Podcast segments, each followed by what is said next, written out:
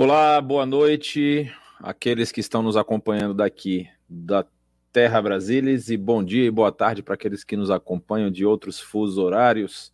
Uma alegria estar com vocês mais uma noite aqui, é, nesse curso que faz parte do nosso curso de chamado de Teologia Missional, o curso que está aí passando por várias disciplinas, várias é, vários enfoques diferentes em várias áreas. Nós estamos nesses dois últimos módulos com esse, que é a arte de pregar e comunicar a mensagem, e também o outro curso que fala sobre é, a missão na, no, da igreja pós-pandemia. E hoje, mais especificamente, nós vamos fazer aqui quase que uma aula prática, né? Porque vocês viram aí algumas aulas anteriores, as aulas anteriores, a, a, algumas partes teóricas, especificamente aí com o Saião, vocês viram vários elementos que compõem a, a, a, a arte de pregar e, e quais são os, os, pontos importantes que você precisa, sim, a estar atento quando você vai fazer a sua mensagem, quando você vai pra, pra, passar essa mensagem, né? E depois o Dilean, na última aula, falou aí sobre a questão das parábolas, como é, você deve é, pregar e, e, entender o que, que são as parábolas, qual a importância delas e qual o, o como você consegue conseguir levar a mensagem ali.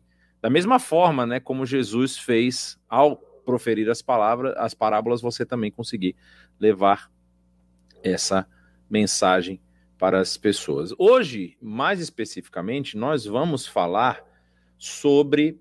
Eu vou já colocar aqui o nosso slide. Nós vamos falar sobre a pregação expositiva. Vocês devem ter visto que nós temos pelo menos três, talvez até mais, tipos de sermão, de, de mensagens que são produzidas aí, e elas são normalmente divididas na, na, na forma como você trata o texto bíblico.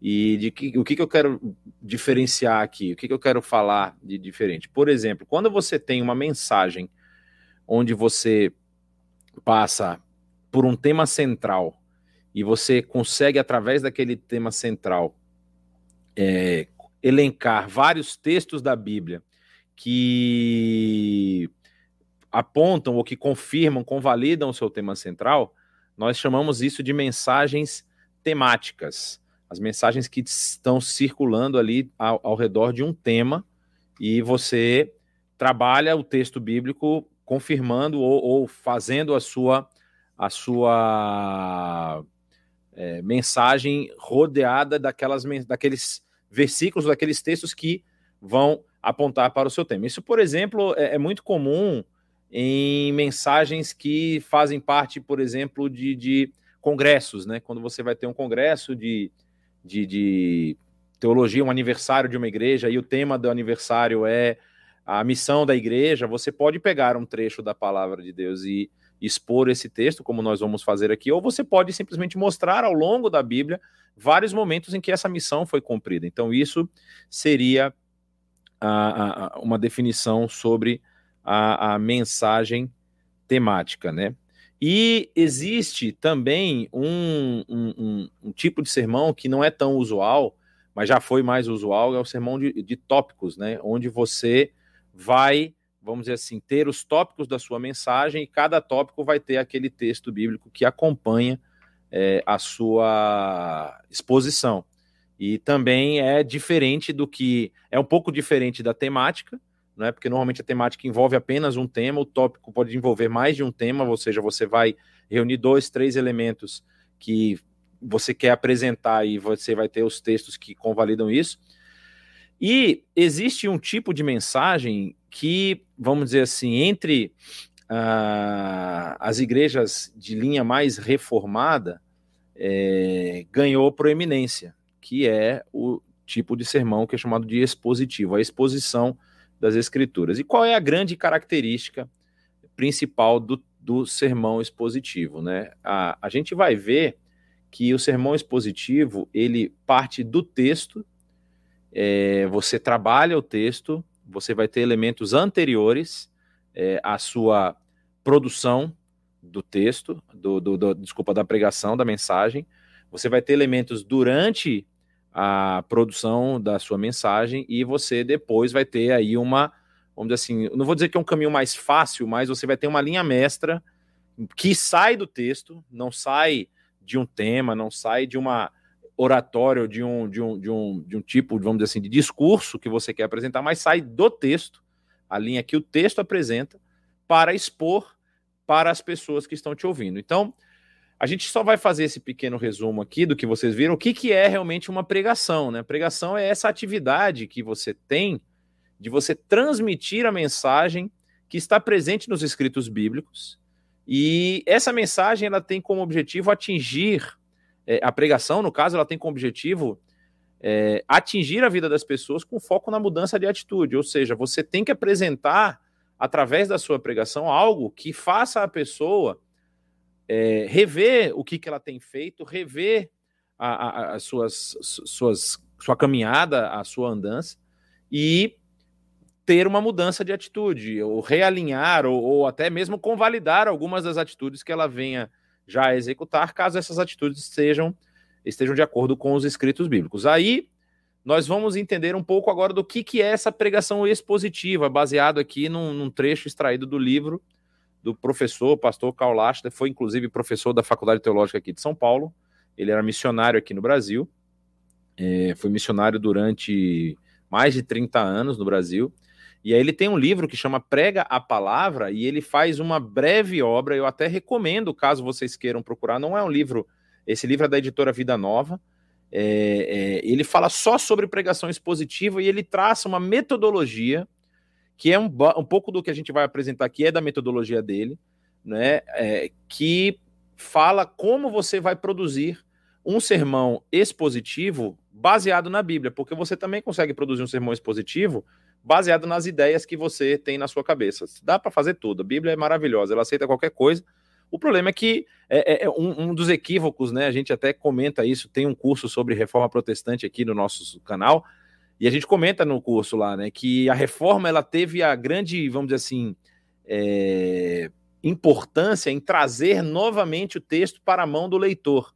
Antes o texto ele estava restrito a algumas classes dentro da igreja na época a igreja católica, mas dentro da igreja que dominava na época, era só aquela classe que podia ter acesso ao texto e interpretar o texto. E agora a reforma traz esse texto para a mão do leitor, do leitor final, do ouvinte final, ou seja, da pessoa comum que precisa conhecer e ler esse texto.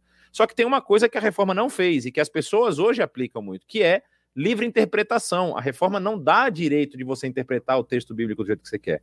Existe uma metodologia, existe caminhos, e aí você tem aqui no nosso, no nosso canal também, no curso de teologia missional, é matéria sobre hermenêutica, sobre exegese e, e sobre outras ferramentas e, e, e métodos que você utiliza para extrair do texto a mensagem dele. E aqui, como nós estamos vendo essa, essa esse curso de pregação, ou seja, aqui a gente chama de homilética, né? Não é a arte de fazer ovos mexidos, omeletes, nada disso. A homilética é a arte de você entregar uma homilia, um, um, uma mensagem para as pessoas, uma mensagem inteligível baseada na palavra de Deus. Então, olha o que, que ele fala sobre o que é uma pregação expositiva. Na verdade, ele até se ele reluta em explicar o que é uma pregação expositiva.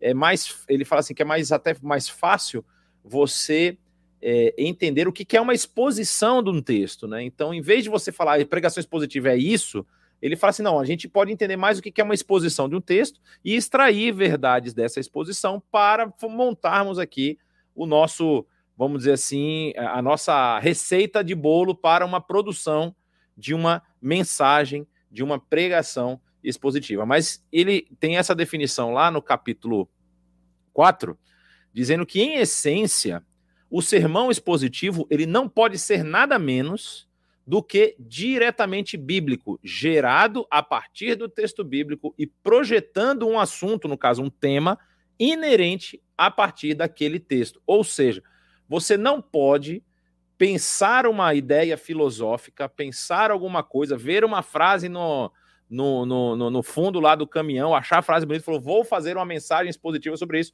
porque a base inicial da pregação expositiva é que ela parte do texto bíblico. Então você vai ter ali um texto bíblico e não é o texto bíblico, ah, opa, vou, vou pregar de Gênesis a Apocalipse. Não. É um trecho de um capítulo de um livro.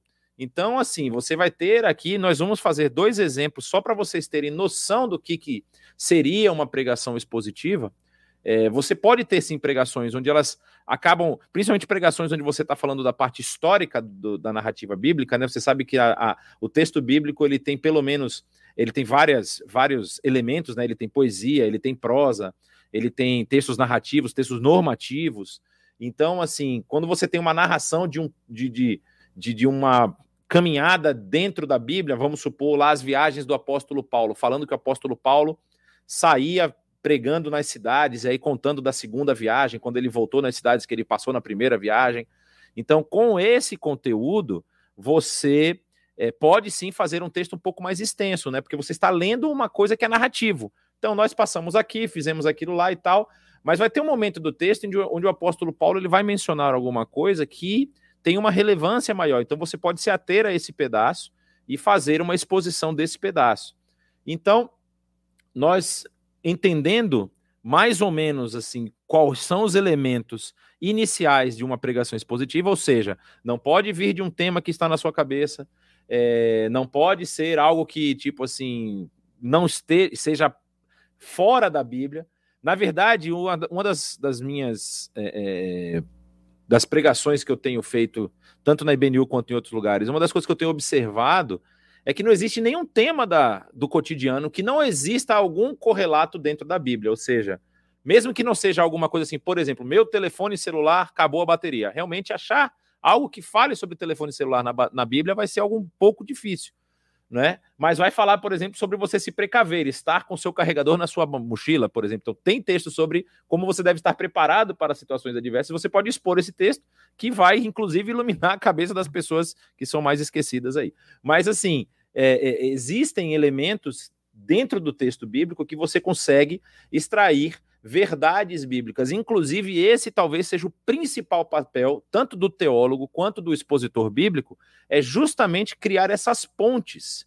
Essas pontes entre um texto que tem dois mil e tantos anos de existência, não é? Se você for pensar o último texto que é escrito em Apocalipse, já é no final do primeiro século, então nós podemos dizer que pelo menos 1900 anos aí do final da última escrita do texto bíblico é, já se passaram.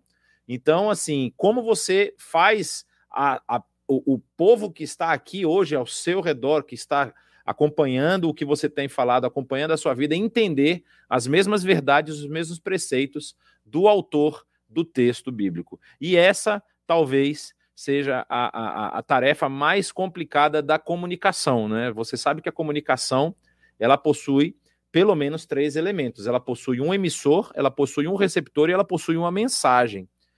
E a gente, pessoal que trabalha aí com essa parte de comunicação corporativa e tudo mais, sabe muito bem que uma das maiores dificuldades que você tem é você entregar para o receptor a intenção da mensagem do emissor.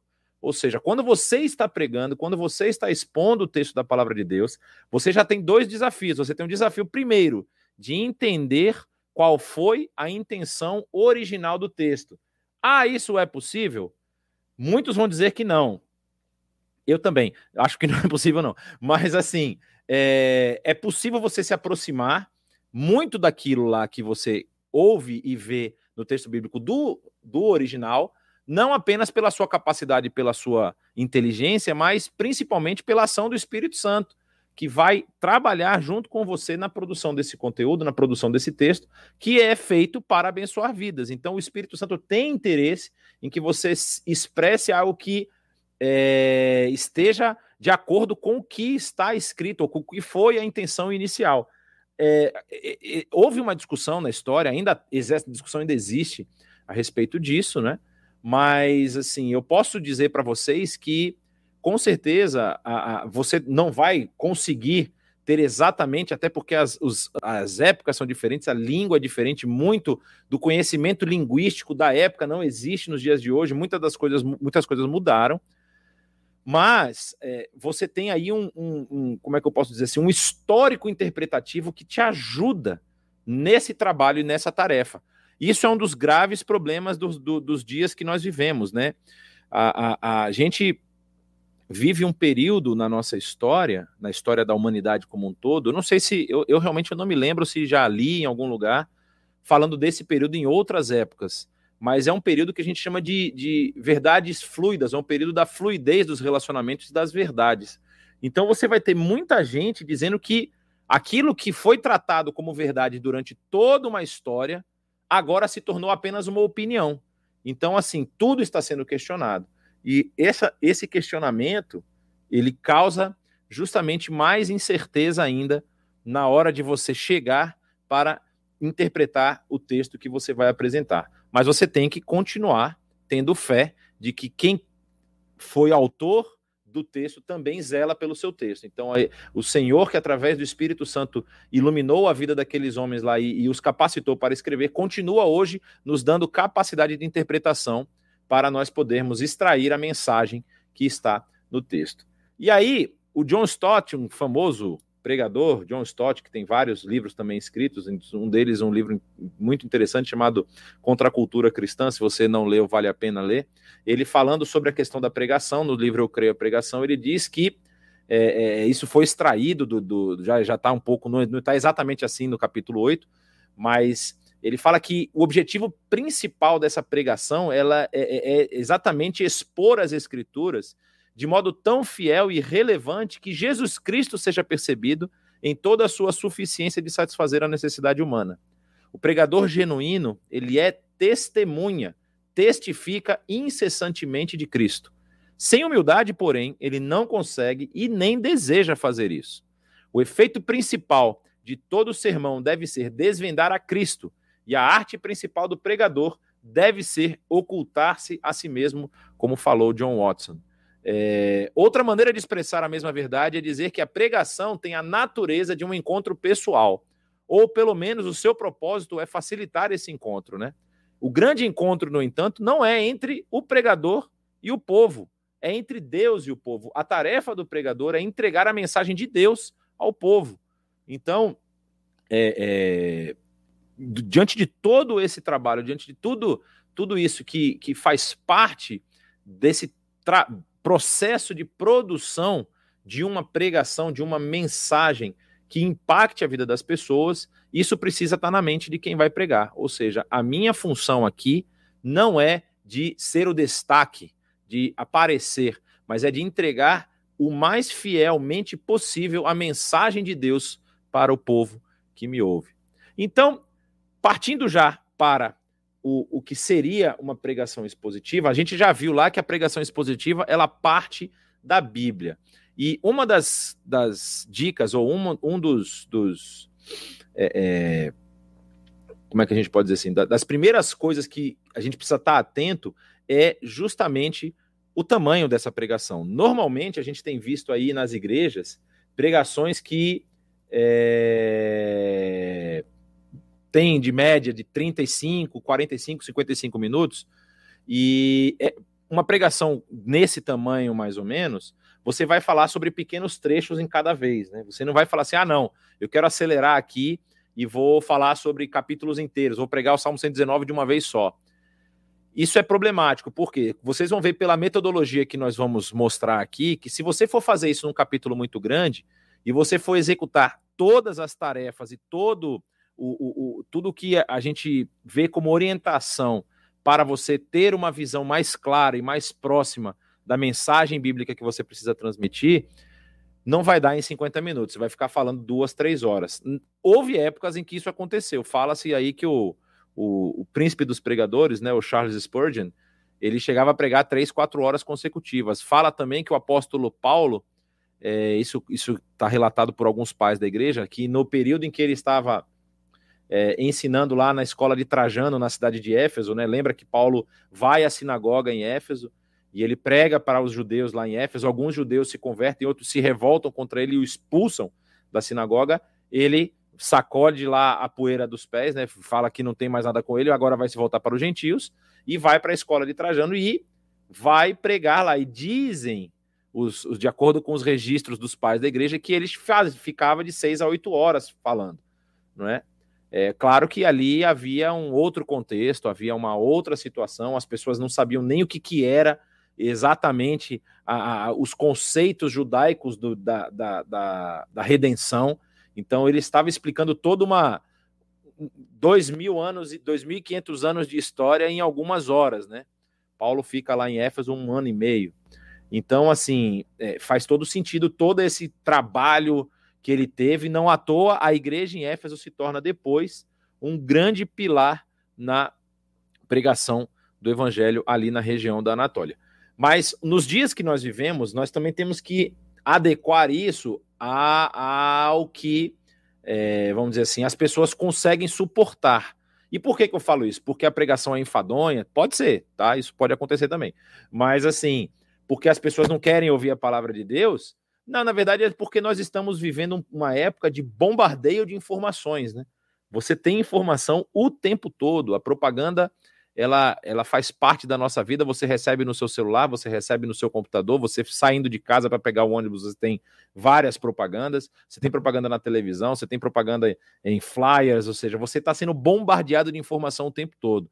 Então, as pessoas hoje elas não têm um, um, uma capacidade de retenção por muito tempo. Então a atenção dela se desvia, ela para de prestar atenção e, e, e o ideal é que você consiga compactar isso, entregar para ela uma mensagem que ela consiga armazenar. Que afinal de contas, o final da pregação é justamente esse: é você conseguir entregar para a pessoa algo que vai transformar a vida dela e que ela possa aplicar aquilo para ela e transmitir, talvez até para outras pessoas, caso o impacto seja realmente muito significativo.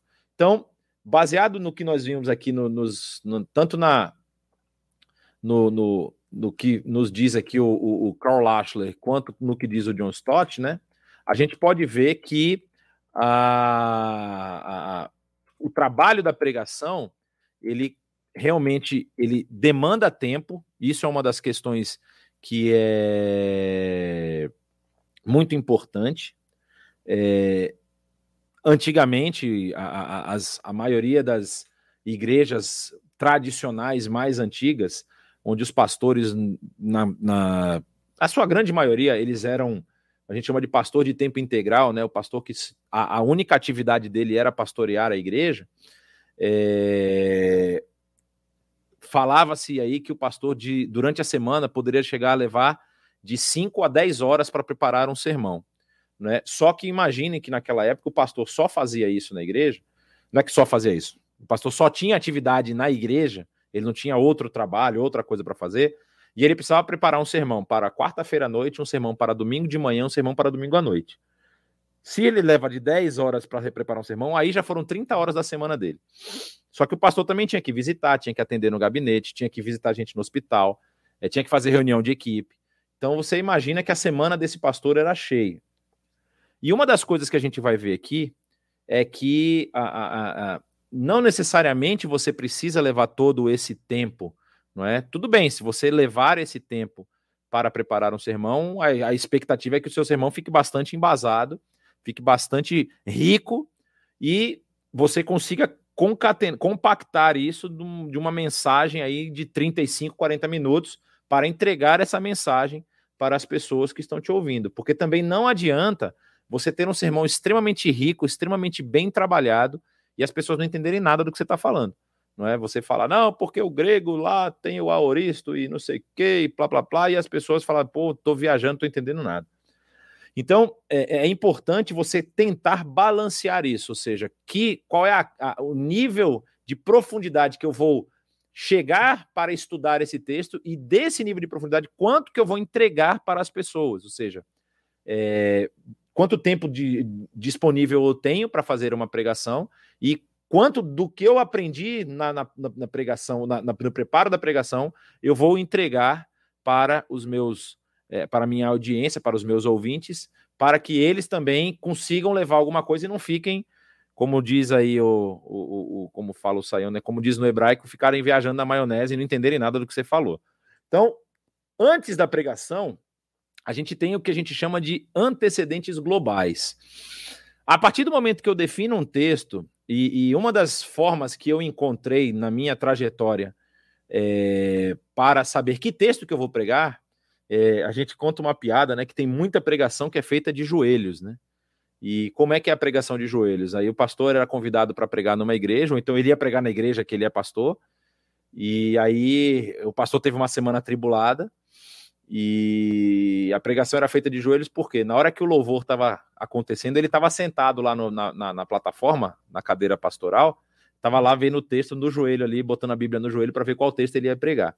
Isso, infelizmente, a, a, a, o nível de ativismo que a gente pode atingir pode chegar a isso, mas não é o ideal. O ideal é que nós tenhamos aí principalmente uma vida devocional. Então, eu, quando eu, como eu estava falando, uma das formas que mais me traz textos de pregação é justamente a minha devocional. A leitura do texto, e não uma leitura, como é que eu posso dizer, uh, uma leitura automatizada ou com objetivos pessoais, no sentido assim, não, preciso ler a Bíblia duas vezes, três vezes por ano, então eu saio correndo, lendo vários capítulos por dia. A leitura que eu considero uma leitura válida é aquela leitura que te faz parar. Em que sentido? Você está lendo a sua Bíblia. E aí você chegou num texto que levantou uma interrogação na sua cabeça. Você, poxa, mas que coisa estranha, como é que era isso aqui? Você precisa correr atrás daquela sua dúvida, você precisa ir atrás, você precisa estudar. E quando você começa a, a, desvendar esses mistérios do texto, a sua capacidade de interpretação vai aumentando. Você vai ficando cada vez mais apto inclusive, mais ágil em entender certas porções da Bíblia. Então, por isso que quando nós falamos que ah, num sermão você pode levar 10 horas, eu tive uma aula uma vez, uma, uma, uma preleção que eu assisti de um pastor já falecido, pastor aqui na cidade de Campinas, pastor Isaltino Gomes Filho. E ele falou assim: quando eu vou fazer um sermão, eu não estou fazendo um sermão nas 10 horas daquela semana, eu estou fazendo um sermão nos meus 40 anos de ministério. Ou seja, todos os meus meu tempo para trás, o tempo para trás que eu levei estudando, me aprofundando no texto bíblico, conhecendo as nuances do texto, me trazem ao dia de hoje todo esse arcabouço de conhecimento para poder preparar o texto. Então, por exemplo, quando nós, vocês estão vendo aí no texto esses elementos, né? Quando nós vamos falar dos antecedentes globais, ou seja, as, as, os elementos que estão presentes naquele texto que são, vamos dizer assim, imutáveis, né? Porque, é, é claro que pode acontecer de um, um, um achado arqueológico, alguma coisa, modificar uma interpretação ou uma ideia que se tinha sobre o texto, mas existem textos que, vamos dizer assim, são bastante trabalhados e dentro de, de, de contextos que você tem acesso a materiais para entender o que estava acontecendo ali. Então, Quais são os elementos que normalmente você precisa levantar quando você vai pregar um texto? Então, vamos supor que você vai pregar no livro de Salmos. Então, tem vários salmos que tem lá Salmo de Davi ou Salmo davídico, Salmo dos filhos de, de Corá, Salmo de Moisés, Salmo de. Então, você tem alguns salmos que tem já a autoria logo no início do salmo.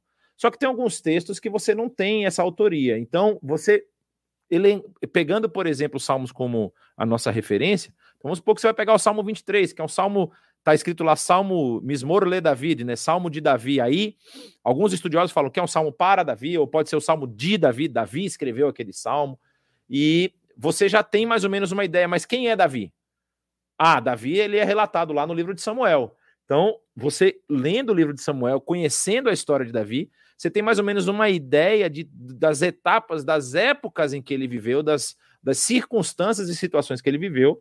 E aí você consegue, inclusive, talvez pensar, poxa, esse salmo aqui está parecendo com essa dificuldade que Davi estava vivendo. Existem salmos, inclusive, que são apontados. Lembra quando Davi estava sendo perseguido por Saul? E aí tem vários salmos que ele pede que Deus proteja ele dos seus adversários, que Deus é, honre o seu nome, porque ele está simplesmente honrando a Deus, por ele não, não entende essa perseguição. Então você tem condições de encaixar o texto que você quer pregar com um contexto histórico, né? E aí, a segundo elemento que normalmente a gente busca compreender é quem são os destinatários desse texto. Eu falei do Salmo, né? Normalmente os salmos ali, eles foram escritos, principalmente esse Salmo Davi, que é um salmo muito pessoal, né? É um salmo que ele escreve e o destinatário, obviamente, ele está escrevendo para Deus esse salmo. Mas se você pega, por exemplo, as cartas, as cartas normalmente têm destinatários. Se você pega o Pentateuco, o Pentateuco tem destinatário. Quem é o destinatário do Pentateuco? O povo de Israel. Ou seja, sendo autoria ou não de Moisés, né, de todo ele ou de parte dele, tendo feito revisão futura, continua com o mesmo destinatário. O Pentateuco, a Torá, ela é escrita para ensinar ao povo de Israel os preceitos de Deus. Então você sabe quem são os destinatários desse, desse conjunto de livros. Você pega uma carta do apóstolo Paulo para a igreja em Éfeso, então você sabe que são os Efésios. Paulo escreve uma carta para os romanos. E aí, por que, que isso é importante? Porque vamos, vamos pegar três elementos aqui que nós citamos. Né? Nós citamos o povo de Israel, nós citamos os Efésios, nós citamos os romanos. O que que esses três têm em comum e o que, que eles têm de diferente?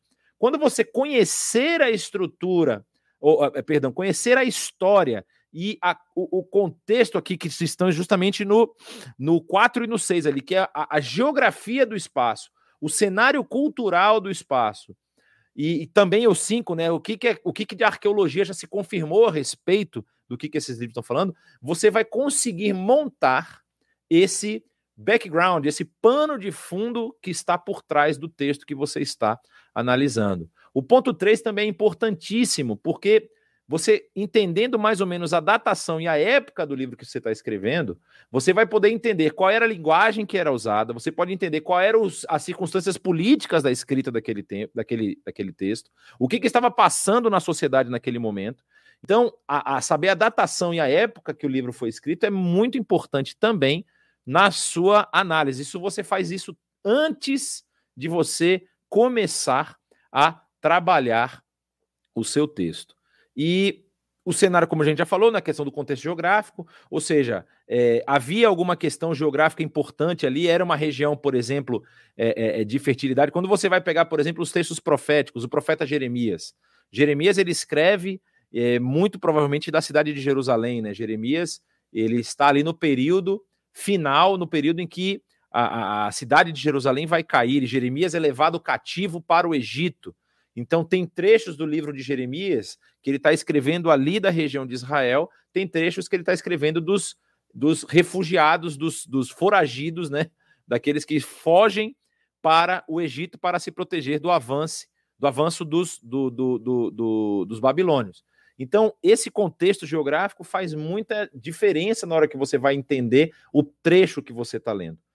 A questão das confirmações arqueológicas, às vezes o texto ele traz algum elemento, né? O, o Dilean, na aula passada, por exemplo, falou sobre a questão do denário, né? Que o denário era o pagamento de um trabalhador braçal. Aí você vai falar sobre o denário hoje, e aí as pessoas podem, ah, mas isso aí é invenção do texto bíblico, nunca existiu. Aí você encontra é, escritos antigos que falam sobre a questão do denário, você encontra talvez até é, é, uma quantidade de moedas que representavam esse denário, ou uma moeda só que representava esse denário. E aí você tem confirmações arqueológicas a respeito do texto que você escolheu para pregar, não é? E como eu já falei, a questão cultural, né? Se esse texto foi escrito na Babilônia, se esse texto foi escrito em Israel, se esse texto foi escrito na Ásia Menor, se esse texto foi escrito na Europa, em Roma, no cárcere, na ilha de Patmos, onde está sendo escrito, que aí tem envolvimento aí com a questão geográfica, também vai possuir uma questão cultural envolvida. Então, por exemplo, quando o apóstolo Paulo escreve não é, a, a, a sua carta aos Coríntios, ele vai falar, por exemplo, de um, de um tema na carta aos Coríntios, e é muito provável que o apóstolo Paulo tenha escrito as cartas, a carta aos Coríntios, na verdade, as cartas, né? O que se, que se pensa que são as duas. Ele tem escrito na cidade de Éfeso, no período em que ele estava em Éfeso, vieram pessoas de Corinto a Éfeso e contaram para Paulo as coisas que estavam acontecendo na igreja lá. Então ele escreve as cartas, e uma das orientações das cartas aos, aos Coríntios, por exemplo, a primeira carta aos Coríntios, fala sobre a questão de comer alimentos sacrificados a ídolos. E aí você tem um problema, né? Porque a igreja está enfrentando dificuldade com relação a isso, e era uma questão cultural que alguns animais fossem sacrificados aos ídolos e depois a sobra dessas carnes, aquilo que não havia sido queimado ou oferecido, ou apenas simplesmente morto diante do ídolo lá do altar e depois a carne ela era tratada e levada para o mercado, é, é, a igreja tinha dificuldade com as pessoas que estavam comprando essa carne para poder comer. Só que é, a igreja em si era uma, é, ela não era, ela tinha talvez pessoas de uma de uma classe social mais elevada, mas era muito provável que ela era formada mais por pessoas de classe média baixa. E a carne que era oferecida nesses moldes era uma carne mais barata. Então o apóstolo Paulo vai tratar daquela forma: olha, se você não consegue é, comer a carne por conta da sua consciência, não coma. Agora, se você que tem, não tem problema com isso, você sabe que você está machucando seu irmão, você também não deve comer. Não por conta da sua consciência, mas por conta da consciência dele. Agora, ele depois recomenda que coma-se tudo que é oferecido no mercado, porque ele sabe da situação, inclusive financeira, de algumas pessoas ali daquela igreja. Então, a cultura, o cenário cultural que está por trás do trecho que você escolhe para pregar é, faz toda a diferença na hora de você interpretar a mensagem que está sendo passada ali. Então, a mensagem ali é o quê? Que eu não posso hoje ir lá num, num, lugar comprar uma carne que foi oferecida. Eu vou falar um negócio para vocês, eu tenho muito problema com isso, porque a carajé, dificilmente você acha uma carajé cristão. E eu sou fascinado por acarajé. Então, quando eu vou para Salvador, tem que rolar acarajé. Aí eu não vou ficar perguntando para a pessoa se ela ofereceu para aquilo para um orixá ou não. Eu quero comer acarajé. Eu vou lá e como acarajé. Até porque do Senhor é eterno e a sua plenitude, o mundo e o que eles habitam. Então, tem bicho nenhum que vai pegar meu, o acarajé do Senhor. Enfim, existe essa dificuldade. Existe essa questão. Então, qual é o tema? Eu não tenho que me. Assim, eu tenho que ver se aquilo que eu estou fazendo, no caso desse trecho específico que a gente está falando, está escandalizando algum dos meus irmãos. E aí você vai pegar a essência do que o apóstolo Paulo está falando para a igreja lá e vai trazer para cá. Então, essa é uma das tarefas importantíssimas, inclusive, dessa desse modelo de pregação, que é essa pregação expositiva.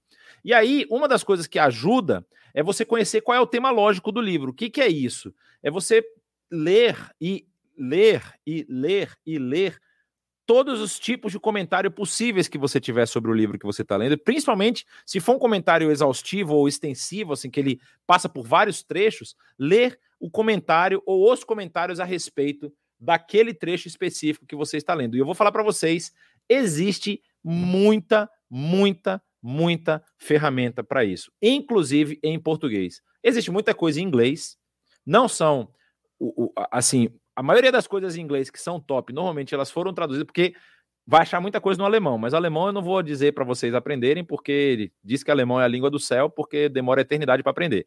Mas assim, é... existe muito material em português já traduzido, existe materiais bons se você lê em inglês, muito material bom em inglês. Se você lê alemão, então aí você vai ter muita coisa que você pode estudar sobre toda a Bíblia, de Gênesis a Apocalipse. Existem muitos é, é, é, compêndios aí de teologia, existem é, livros sobre teologia bíblica, teologia do Novo Testamento, teologia do Antigo Testamento, existem livros sobre livros específicos, ou seja, é, você tem uma, uma grande enciclopédia que é da Universidade de.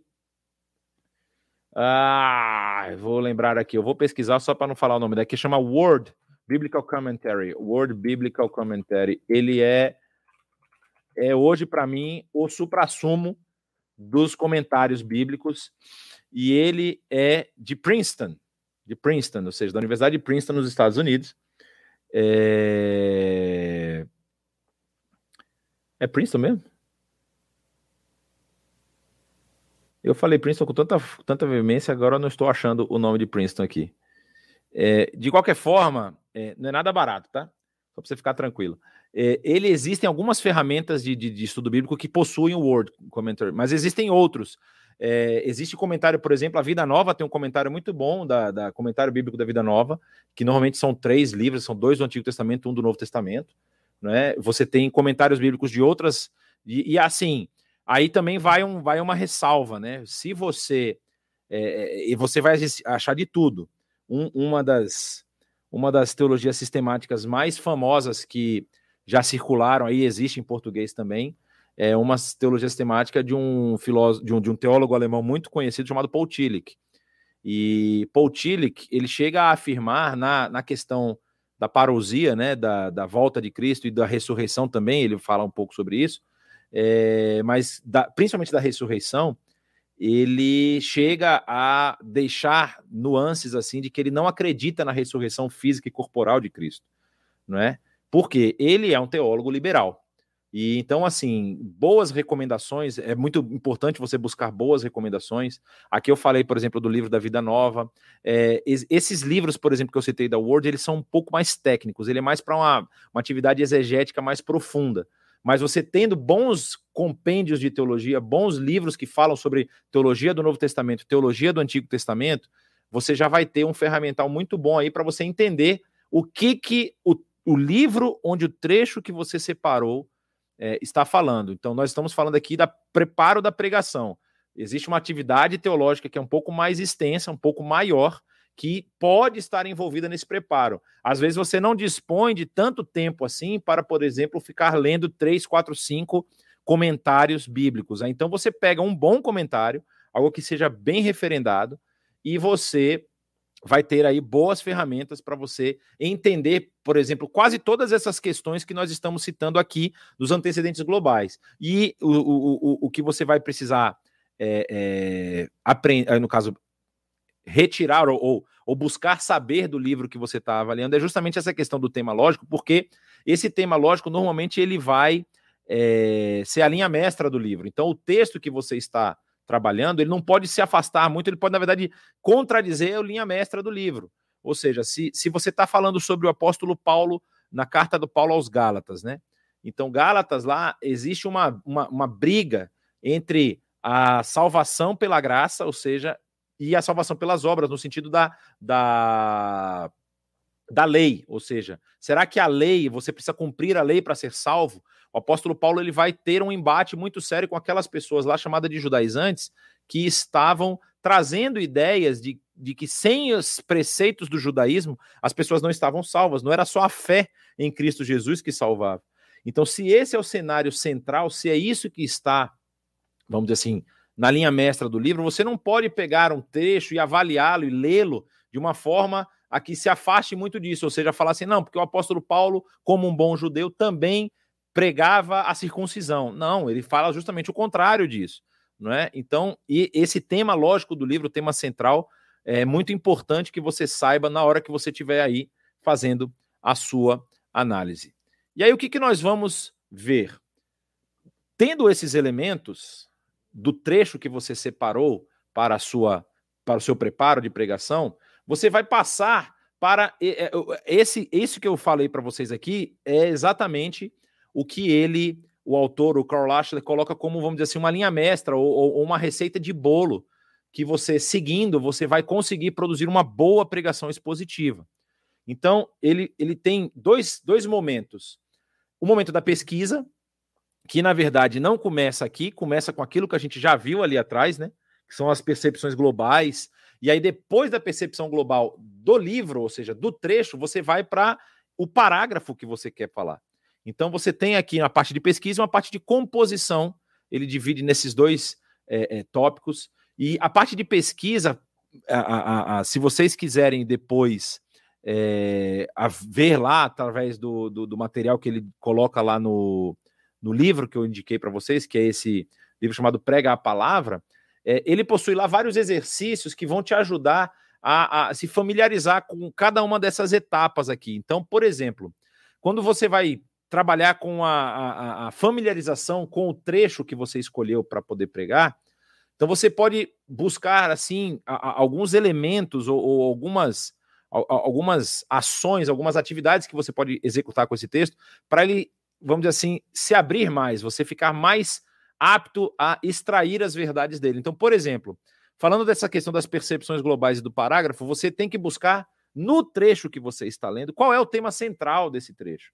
Ou seja, você lê o trecho, você vai se familiarizar com ele, você lê talvez mais de uma vez, pode ler duas, três vezes, e você vai buscar extrair dele qual o tema central desse trecho que você está é, é, buscando.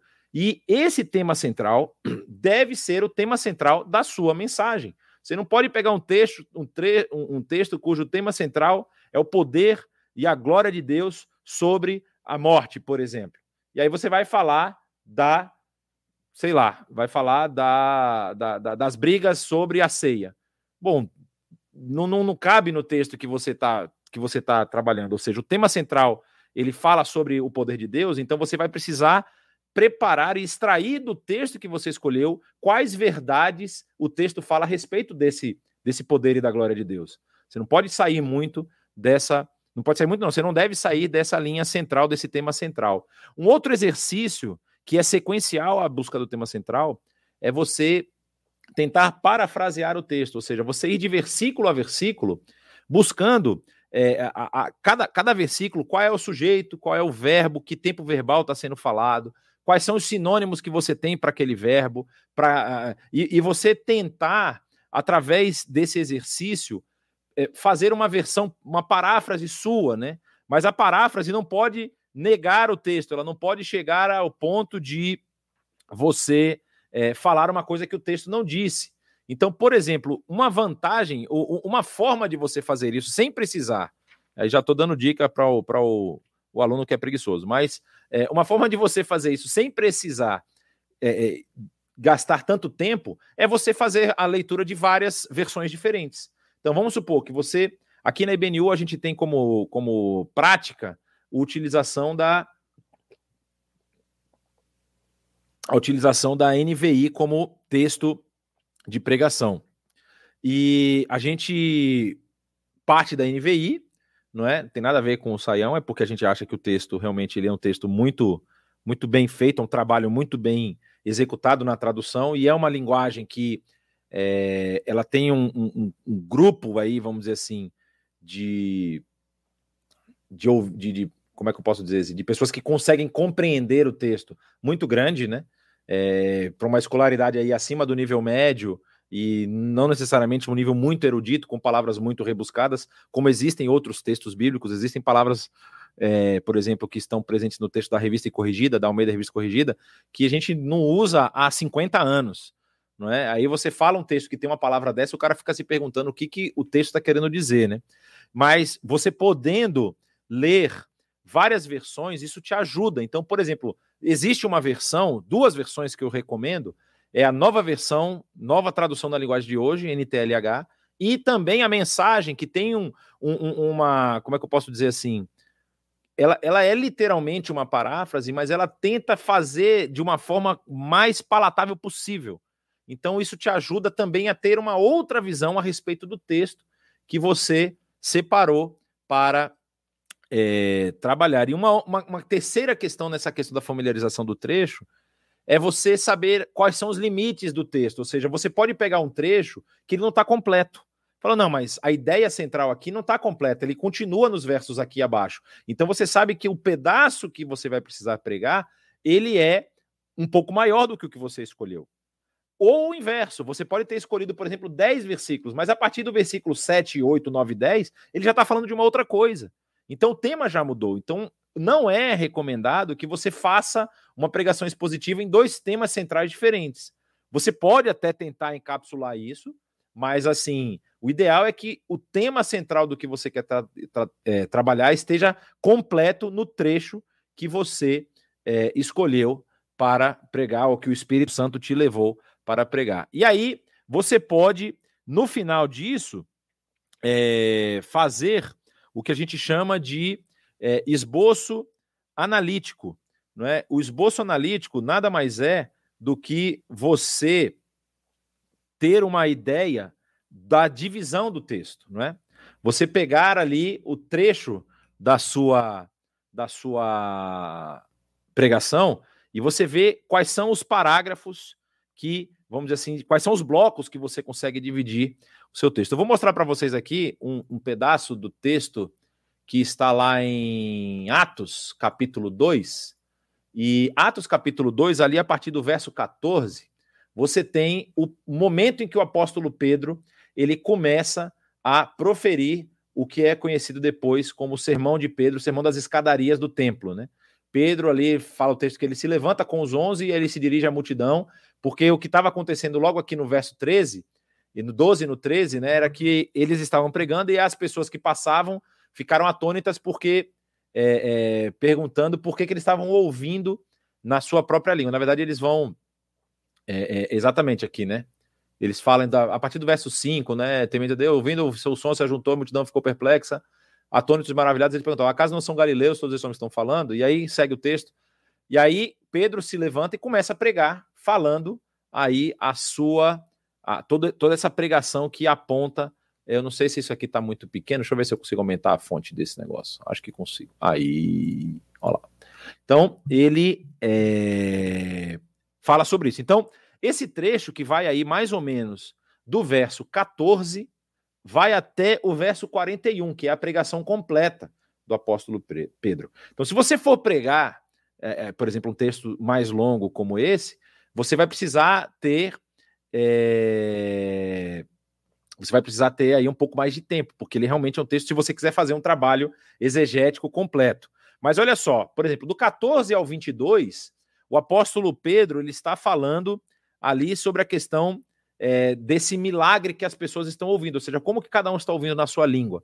Então ele vai citar, por exemplo, o profeta Joel aqui, que é esse trecho inteiro aqui, do 17 ao 21, e falando, essa profecia se cumpriu agora.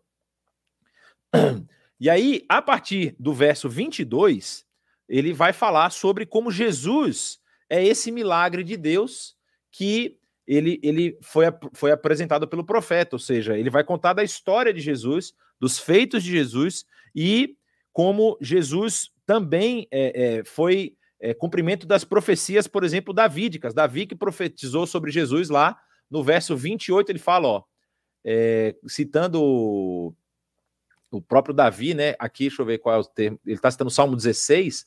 Tu me fizeste conhecer os caminhos da vida e me encherás de alegria na tua presença. E a partir daí, ele começa a falar sobre a, as profecias que apontavam para ser Jesus esse Messias.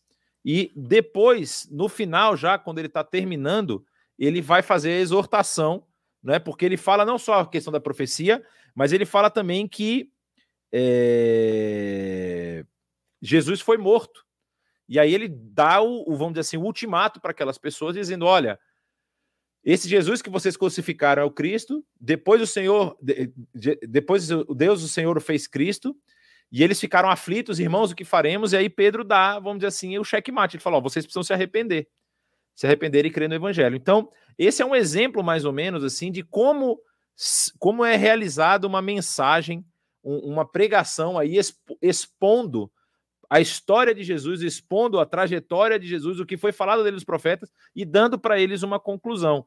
Então você percebe aí que você, com esse esboço analítico do texto que você vai trabalhar, você sabe exatamente quais pontos você consegue enfatizar e o que, que você consegue falar de cada um desses pontos. E para isso também existem ferramentas, existem é, é, estudos analíticos de várias, várias partes, vários textos bíblicos que você consegue, é, vamos dizer assim, acessar e, e ver como ficaria, por exemplo, é, essa divisão analítica do texto. Uma coisa que facilita de vez em quando, não sei se vocês prestaram atenção aqui, mas ele possui alguns subtítulos, né? A NVI tem, ó, a pregação de Pedro, a vinda do Espírito Santo no dia de Pentecostes. Algumas Bíblias têm essas divisões, e essas divisões ajudam também você até a descobrir qual é o trecho completo, não é? Da, da, o trecho que, que compreende a mensagem que você quer pregar. Às vezes você lê um versículo que se destacou, você fala, poxa, queria falar sobre isso. E esse versículo está dentro de um bloco desse, desse você lendo esse bloco como, como um todo, porque o versículo solto, ele fica às vezes muito ele propenso a interpretações diferentes e às vezes até dissonantes. Um versículo dentro de um bloco, ele faz parte de um conjunto, de uma ideia central e você consegue ter mais, vamos dizer assim, capacidade de é, expor ele de uma forma melhor. E aí vem o segundo ponto da pesquisa, que é o passo da exegese. Esse aqui, normalmente, é o calcanhar de Aquiles de muita gente.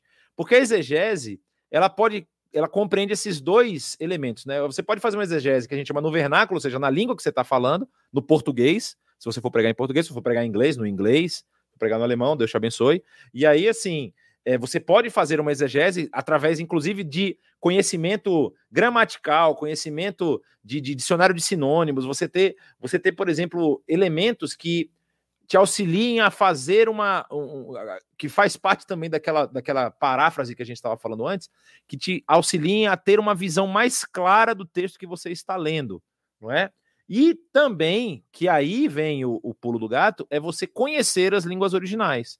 Porque o conhecimento das línguas originais, não apenas a sua língua, mas a sua gramática, o seu contexto, a sua utilização, vai te permitir também ter interpretações, é, é, vamos dizer assim, de chaves muito importantes. Porque às vezes você vai analisar um verso e esse verso utiliza uma palavra que é uma chave, vamos dizer assim, para conexão com outro texto. E quando você percebe essa conexão, você percebe que a Bíblia realmente ela tem aí uma linha mestra, uma linha central que aponta para a mensagem que ela quer passar, né?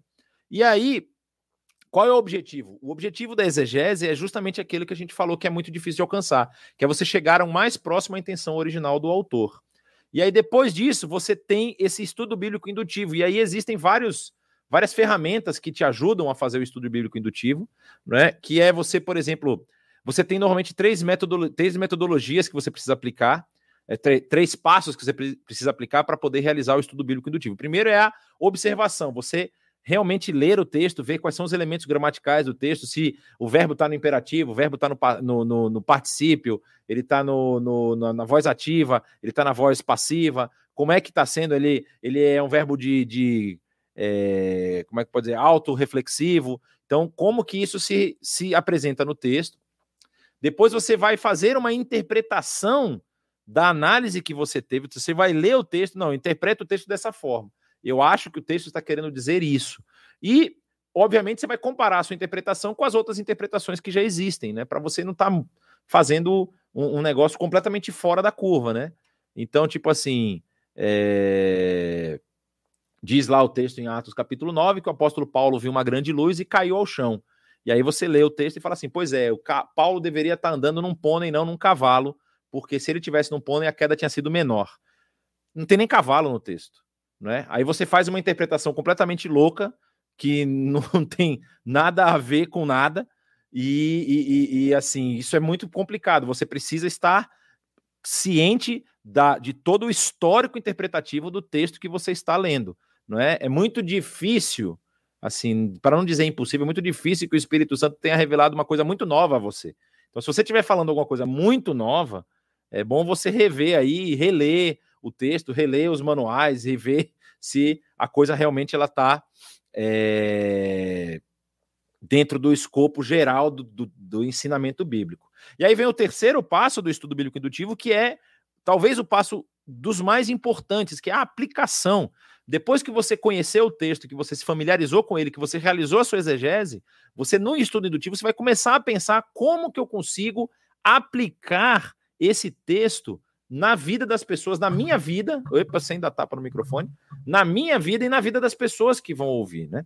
E aí, feito esse estudo indutivo, você vai para a quarta parte, que talvez é a parte que vai te preparar para o número dois, o passo dois, que é a composição, que é essa proposição central do texto. A proposta que o, a, o autor aqui, o, o Carl Lashler, ele, ele dá, eu achei uma proposta muito interessante, por isso que eu fiz questão de apresentar ela para vocês, porque ela vai facilitar justamente na composição da mensagem que você está querendo fazer. Então, olha só como que ele trabalha essa questão da proposição central. E como central, e como exemplo, nós vamos usar esse texto aqui de Mateus capítulo 4, que é o texto da tentação de Jesus, é, de Mateus 4, de 1 a 11. Então diz o texto: Então Jesus foi levado pelo Espírito Santo ao deserto para ser tentado pelo diabo.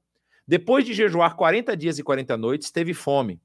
O tentador aproximou-se dele e disse: Se és o filho de Deus, manda que essas pedras se transformem em pães.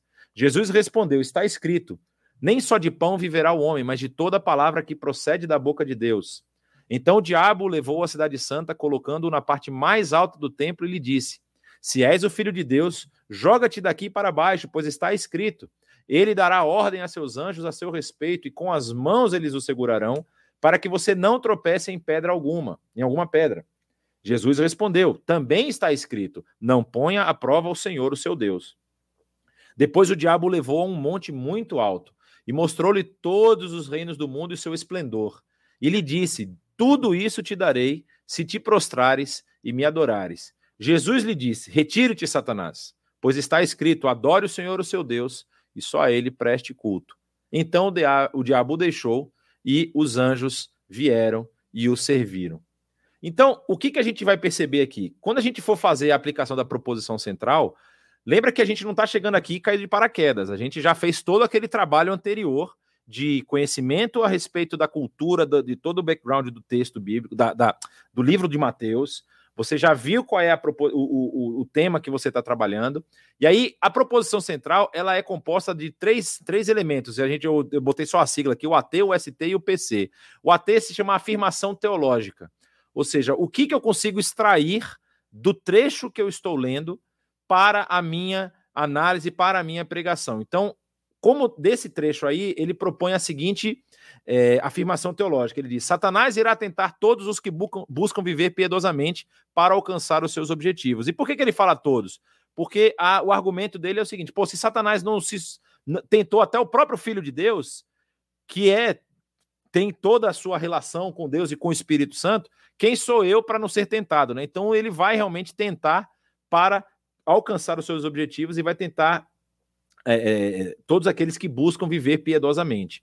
E aí, o segundo elemento, né, que é a sentença transicional. O que, que é isso? É uma sentença que me prepara para a análise dos elementos do texto. Então, eu, eu vejo aqui que nesse trecho nós temos três tipos de tentação que, estão, que, que, de, que são destinados a nos derrubar. Ou seja, tem aí um terceiro elemento que é inerente, ou seja, faz parte dessa sentença transicional, que é a palavra-chave. Ou seja, a palavra-chave é uma palavra que você vai conseguir repetir, ela normalmente está no plural, porque existe mais de um elemento dentro do trecho que você pegou que vai te ajudar a, a, a apresentar ou a, a, esclarecer aquele ponto. Então, por exemplo, ele fala aqui de três tipos de tentação.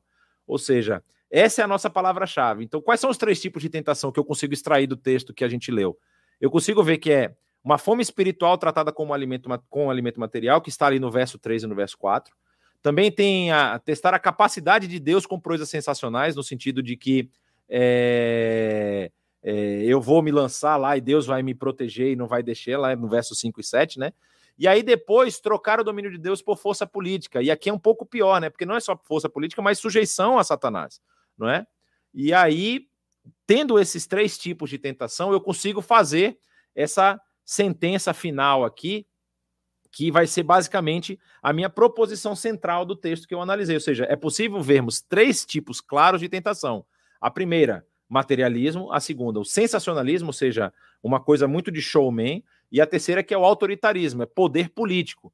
Se a gente for pensar no, em, em, outra, de outra forma, a gente pode falar que seria o mundo, a carne e o diabo, ou ainda é, a, a tentação da do corpo, alma e espírito. Você poderia falar isso, né? Que do corpo, materialismo, da alma, essa questão de você ter autoridade sobre os outros, e do espírito, que você consegue controlar a Deus, né? Esse sensacionalismo. Então, é, e, e, o que, que o texto nos apresenta? Que o Senhor, Jesus, ele nos instruiu a enfrentarmos e derrotarmos cada um desses tipos com a autoridade da palavra de Deus. Ou seja, Jesus responde a cada uma das tentações com a própria palavra de Deus.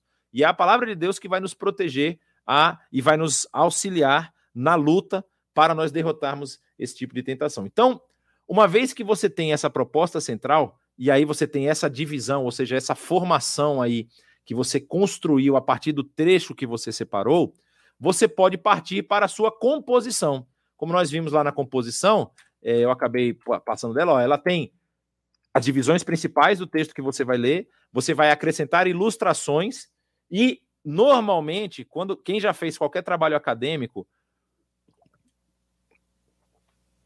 sabe que a maioria das orientações falam que a conclusão, na verdade, a introdução você só faz depois que você fez a conclusão. Porque a introdução ela deve englobar tudo que você escreveu, né? A introdução normalmente é o último pedaço do que você vai escrever. E ele, ele também coloca como um, um elemento que vai te ajudar, é você ter um esboço desse sermão.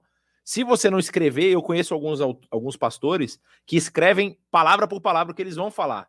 Então eles fazem realmente quase que uma leitura lá, mas está tudo estruturado dentro de um texto coeso, com todas as, as, as partes, com todas as, as transições e tudo mais que ele precisa. Então, esses, na, na, parte da composição, você vai ver, por exemplo, que a gente consegue pegar a, a, a, a afirmação teológica do texto que nós lemos e transformar isso, por exemplo, numa introdução, né? Ou seja, se eu sei que Satanás vai nos buscar e, e vai buscar é, tentar e nos derrubar, como que eu me preparo para tomar as decisões corretas? Ou seja, quais ferramentas eu tenho para tomar as decisões corretas? E aí, dentro do corpo do sermão, você vai explorar as três, os três tipos de tentação, e aí você, em, você pode, em cada uma das, da, da, da, dos, das etapas, você colocar uma ilustração, uma ilustração, né? Então, por exemplo, quando a gente fala da questão da fome espiritual tratada como alimento material, com alimento material, você pode falar, por exemplo, ah, que muitas vezes a gente é, acha que ter várias coisas ou, ou, ou com, comprar várias coisas vai satisfazer o vazio que nós temos justamente de estarmos preenchidos por Deus e pelo Espírito Santo. Então você tem ilustrações que você pode construir para melhorar a, a, a ideia que você está passando. E a ilustração ela tem um poder muito muito forte na hora de você explicar e apresentar o texto bíblico. Ela tem a, a, capacidade de destravar a mente da pessoa, né? De, de fazer com que ela tenha uma compreensão maior. É, existe uma, uma uma ilustração que é contada, né? Que um pregador na, na no século XVII estava falando para a corte inglesa e aí ele estava pregando justamente falando sobre o, a questão da, da, necessidade de salvação e ele comparou a pessoa que está no pecado, que não, não, não tem Jesus Cristo, como um cego, né? E o cego ele estava andando e, e, e, e de repente passou lá um cachorro e tem um abismo na frente do cego. E aí o cego está andando com a sua bengala e de repente passou um cachorro e levou a bengala do cego. E o cego tá, continua andando tateando, mas cada vez mais ele se aproxima desse abismo. Aí conta a história que esse pregador estava falando dessa forma. Ah, e o cego continuando tateando, e ele está ali próximo a cair do abismo. Aí o nobre que estava lá se levantou. Ah, ele vai, vai morrer, cuidado, o que, que vai acontecer com ele? Tipo, a pessoa assim se colocou tão próxima da mensagem que estava sendo passada, tão próximo da história, que ele achou que ele precisava ter uma, uma atitude para impedir que o cego caísse no abismo, mas era apenas uma ilustração. Então a ilustração tem essa capacidade. O Sayão já falou sobre isso em aulas anteriores, não é?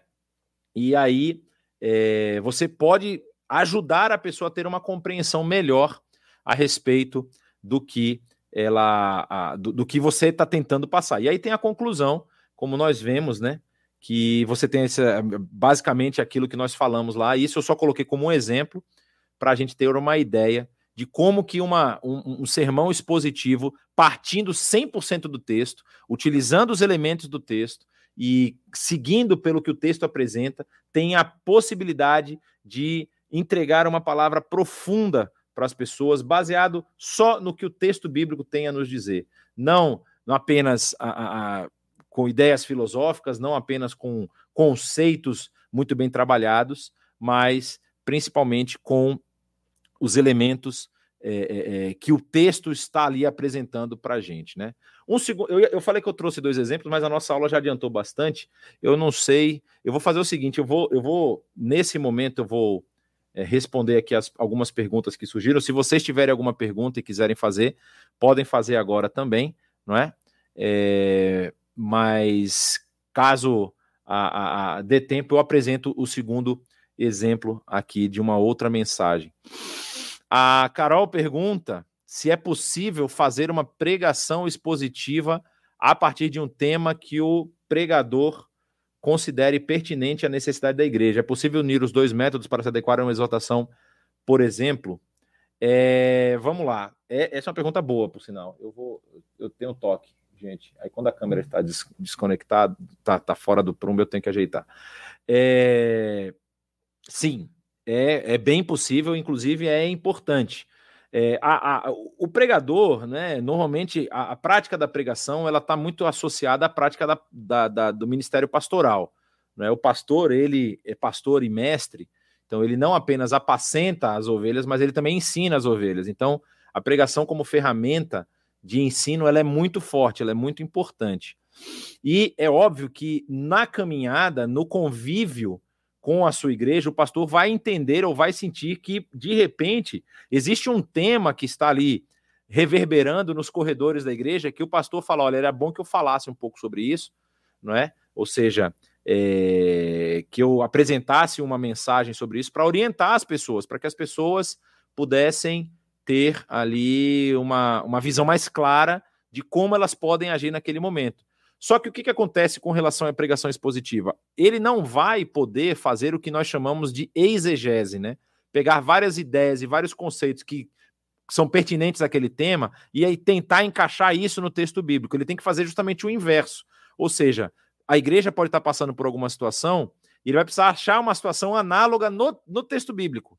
Às vezes não vai encontrar. Às vezes é, é, é ele vai simplesmente encontrar, é, como é que eu posso dizer assim, temas centrais. Mas os temas centrais, eles são basilares na fé cristã.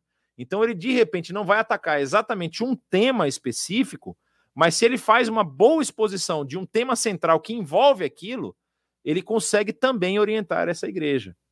A gente fala da, eu particularmente falo da primazia da exposição, da, da, da pregação expositiva, justamente porque na pregação expositiva, inclusive, a, a, maioria dos autores que vão falar sobre pregação, eles dizem que a pregação expositiva ela deve ser sistemática. Em que sentido? Você vai elencar ali uma série de, de temas bíblicos dentro do texto bíblico que você vai pregar regularmente aquilo, ou seja, vamos falar de Gênesis, então nós vamos expor o texto de Gênesis 1, expor Gênesis 2 e assim sucessivamente. Existem vários relatos mais antigos, né, de pastores que falam sobre isso. Ele fala, poxa, Durante 10 anos da minha vida, eu resolvi é, expor sistematicamente a Bíblia, a Bíblia. Então, eu saía pegando livro por livro e fazia sermões expositivos, capítulo a capítulo. E a igreja cresceu muito naquele momento. A igreja teve um, um aprendizado muito grande e conseguiu, inclusive, ter, vamos dizer assim, é, é, respostas que a gente consideraria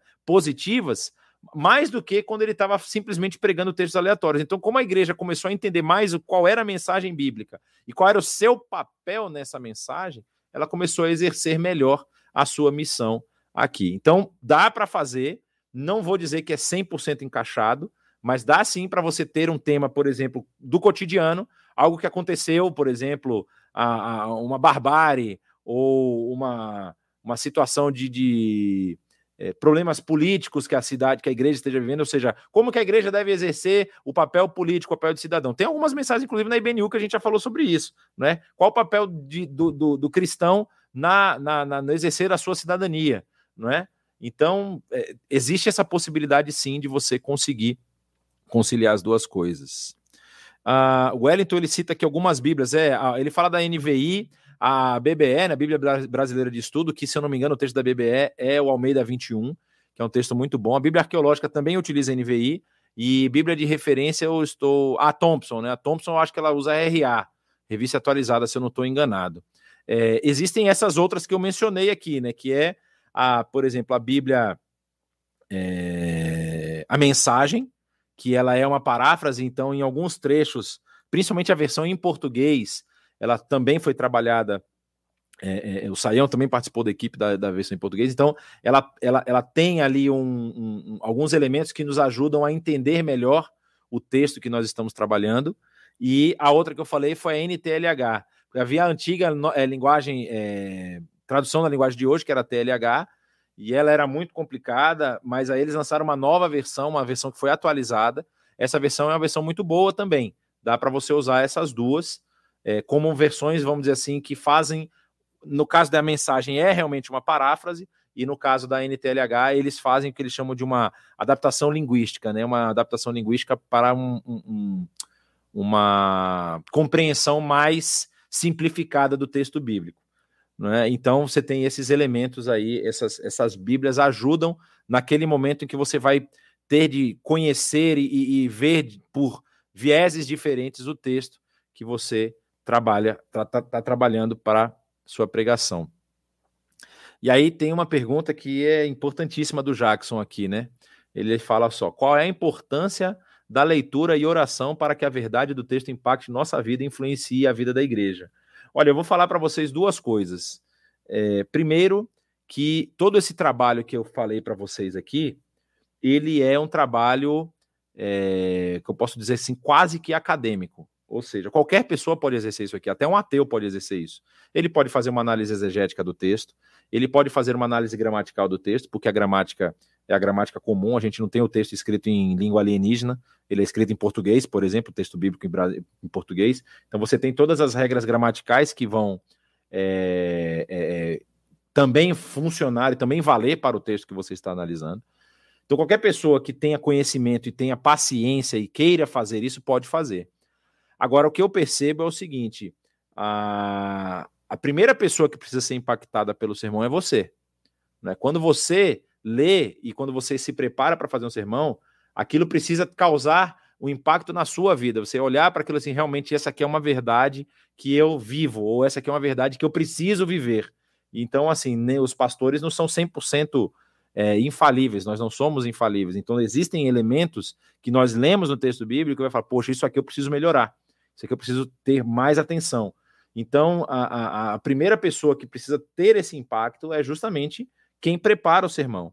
E, na minha experiência, é, pessoas que têm esse tipo de relação com o texto bíblico, elas têm, vamos dizer assim, uma capacidade maior, não vou dizer que é 100%, mas tem uma capacidade maior de fazer com que essa mensagem se torne palatável para as outras pessoas. Ou seja, o objetivo final da mensagem não é apenas te impactar, é importante isso, mas principalmente é você conseguir deixar na mão, nos ouvidos e no coração das pessoas que estão te ouvindo a mensagem de Deus para elas, não a sua mensagem para elas, mas a mensagem que Deus quer passar para elas.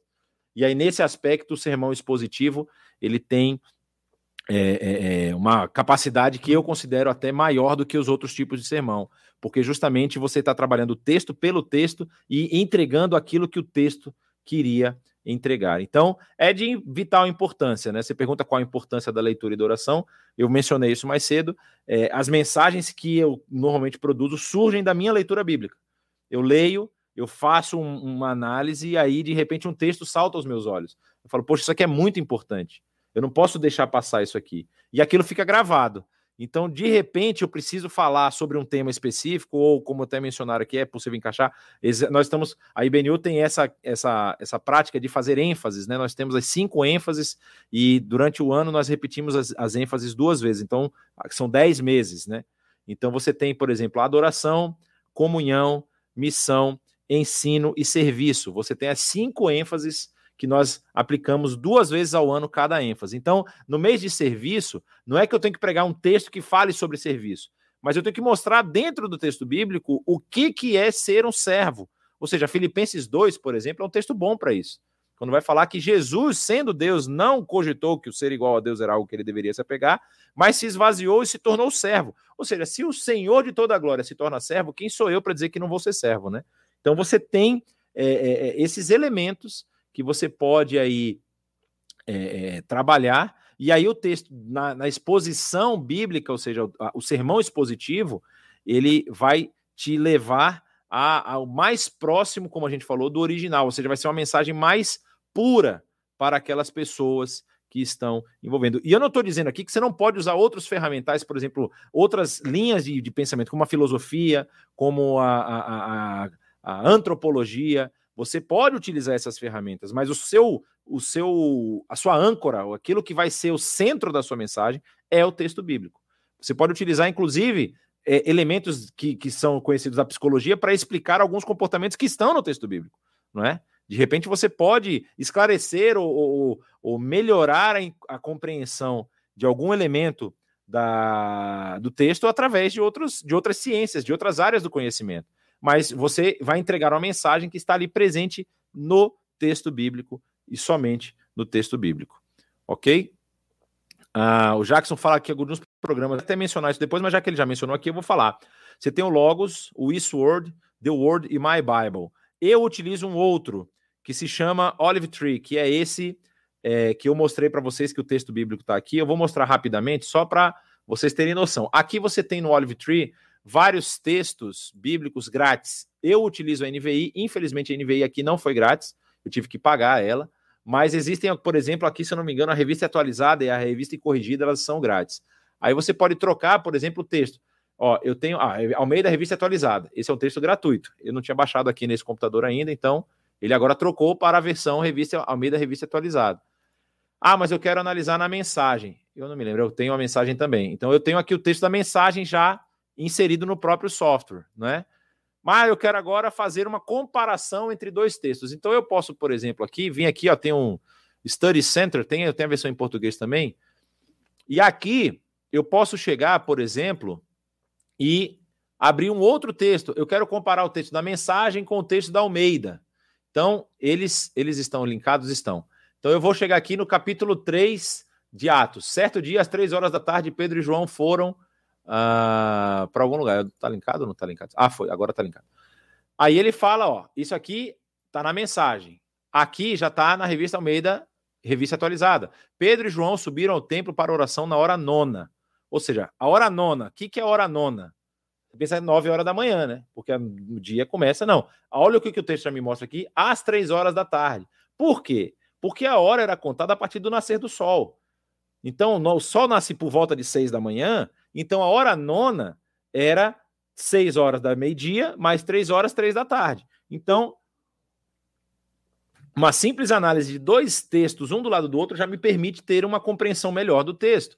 Ah, mas eu sou um cara ousado, eu sou um cara fera, eu quero analisar isso no original.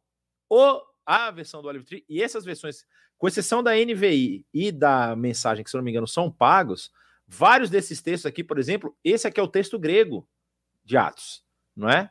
E aí Petros de Caioanos, está falando de Pedro e João aqui, e aí ele fala que foram lá pregar, não vou fazer toda a tradução agora, mas enfim. Você tem aqui um elemento exegético já pronto e com aparato crítico. Você consegue clicar nos links. Então, esse, esse é o Olive Tree, eu não sei se eu falei o nome dele. É... Para quem usa o Windows, ele está disponível para o Windows. Para quem usa Mac, ele estava dando uns problemas no Mac, mas ele usa também tem no Mac. E principalmente, que é onde eu uso mais, celular e tablet. Ele tem um aplicativo, o aplicativo dele é muito bom. E você consegue fazer tudo isso que eu estou fazendo aqui, mostrando para você, você também consegue fazer no celular e no tablet, tá? Então você tem essas ferramentas que te ajudam bastante na hora de você fazer exegese. Eu quero mostrar para vocês um outro, uma outra ferramenta que se chama uh, Bible Hub. O Bible Hub ele é 100% gratuito e ele utiliza basicamente todos os domínios públicos, todos os textos e, e, e, e, ferramentas que são domínio público. Mas o Bible Hub ele tem algumas ferramentas que facilitam demais a sua análise. Então vamos pegar o texto que eu falei lá, né? Mateus capítulo. É, não, pegar um texto melhor, Timóteo, 2 Timóteo, capítulo 4. Então você vai vir aqui, Timóteo, capítulo 4, ele é meio ruimzinho de mexer, mas vamos lá, né? É, e aí você clicando no verso, você pode ver, por exemplo, aqui, ó, o, o léxico. E aí, se você quiser fazer uma, uma análise no, no, no, no, texto original, ele vai te trazer o texto aqui, se eu não me engano, é textos receptos, não, é o grego aqui, eu acho que é o. Deixa eu lembrar aqui, deixa eu ver qual é o grego que ele me, me coloca aqui. Ah... Bom, não importa. Ele está em grego, tá? Aí depois a gente vê qual é que é o grego que ele está falando aqui. E ele vai trazer, ó, a palavra, ó, diamar tissomai, ou seja, diamar turomai, na verdade. E aí ele é, vai te dar, eu botei o grego, não queria o léxico, desculpa. Cadê o léxico? Uh, na verdade, não é o léxico que eu queria, não. É o interlinear. É, o interlinear vai nos ajudar aqui, ó. Então você tem o texto grego, não é? Você tem o texto que é a tradução da palavra exatamente em cima. Então, você tem aqui o que é cada elemento da frase do grego. Então, aqui ele está dizendo que esse primeiro, primeira palavra é um verbo que está no presente indicativo, na voz média ou voz passiva. E é a primeira pessoa do singular. Então, o apóstolo Paulo que está falando. E aí você tem a preposição, né? É, diante de, né? Enopion, to, TU, que é God, Deus, God, se não estou lendo em inglês. E aí você tem ah, todos os elementos, isso é um site chamado BibleHub.com. Tá aqui o nome Bible Hub. Você consegue fazer uma análise exegética profunda no texto. Claro que é, você. Ah, esse aqui é o texto Nestlé Alan, esse que eu estava querendo, 1904. E ele também tem o texto dos Receptos, ele tem um outro aqui, e o West Coast Hot também. É, então você consegue fazer uma análise no texto original, partindo pura e simplesmente do texto bíblico no aí que vem o pegadinha no inglês. Ele não tem nenhuma versão para o português, tá? E aqui você tem que entender um pouquinho de inglês para poder saber caminhar dentro dessa ferramenta. Mas é uma ferramenta muito boa para fazer análise exegética de texto bíblico e ajuda muito porque tá tudo na sua mão, no clique. Não tem, você tem os livros e tudo. O que, que eles pegaram os livros, fizeram os livros virar digital e jogaram aqui dentro para poder facilitar a, a facilitar o acesso a essas informações, né?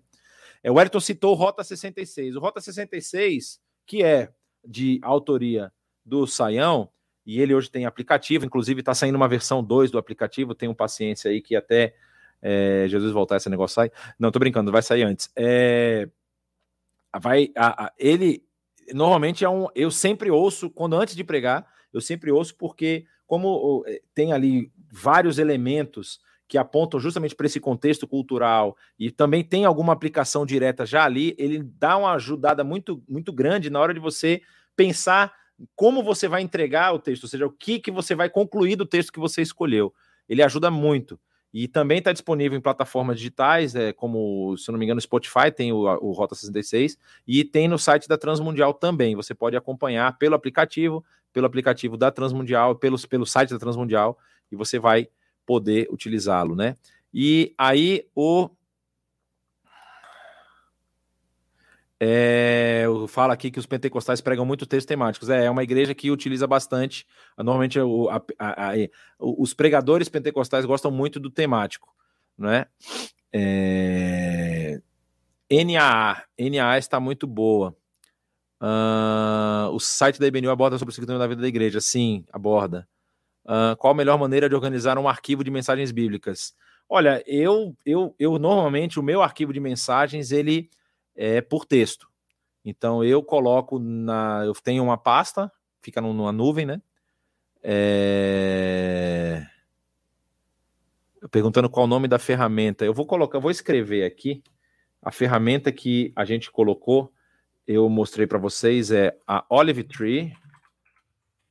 É, tem, eu sei que o Daniel ele fala espanhol, então também tem texto em espanhol, tá?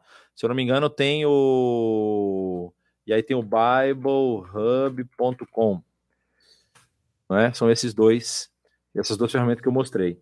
É, ele tem vários textos em espanhol, tem o Reina Valera, tem, tem outros textos lá também em espanhol. Se eu não me engano, tem a NVI é, em espanhol também. E aí eu não sei quais desses são, são gratuitos, quais desses são pagos. O, o, o, no caso do Olive Tree, eu uso o Olive Tree já há muitos anos, muitos anos. Eu acho que mais de 10 anos. E o que me aproximou do Olive Tree foi justamente o fato dele possuir os textos originais, né?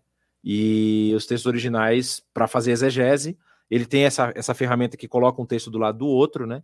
E aí você consegue, também através do aparato crítico que tem já no texto lá, ele tem o, o, o Nestlé com o aparato crítico. Ele também tem o Westcott, o, o, se eu não me engano, o texto de Leningrado, que é o texto do hebraico, também com aparato crítico. Então, às vezes você vai precisar ver uma variante, alguma coisa, ajuda bastante. Isso tem muita, muita, muita questão acadêmica, né?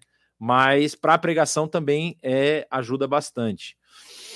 Uh, qual a melhor maneira de organizar? Eu estava falando sobre isso. Então, assim, você pode reservar, você pode é, é, organizar. Eu, como é que eu faço? Eu normalmente, os meus arquivos, eles são nomeados de uma forma que eu acho com facilidade. Então, por exemplo, eu vou pregar Salmo 23. Então, eu coloco lá, no início é Salmo 23, e o título da mensagem que eu, que eu fiz né? E aí eu já sei mais ou menos o que, que é o tema daquela mensagem. Mas você pode, por exemplo, uma das coisas que dentro desse processo de, de, de, de é, que é esse aqui que eu quero mostrar para vocês.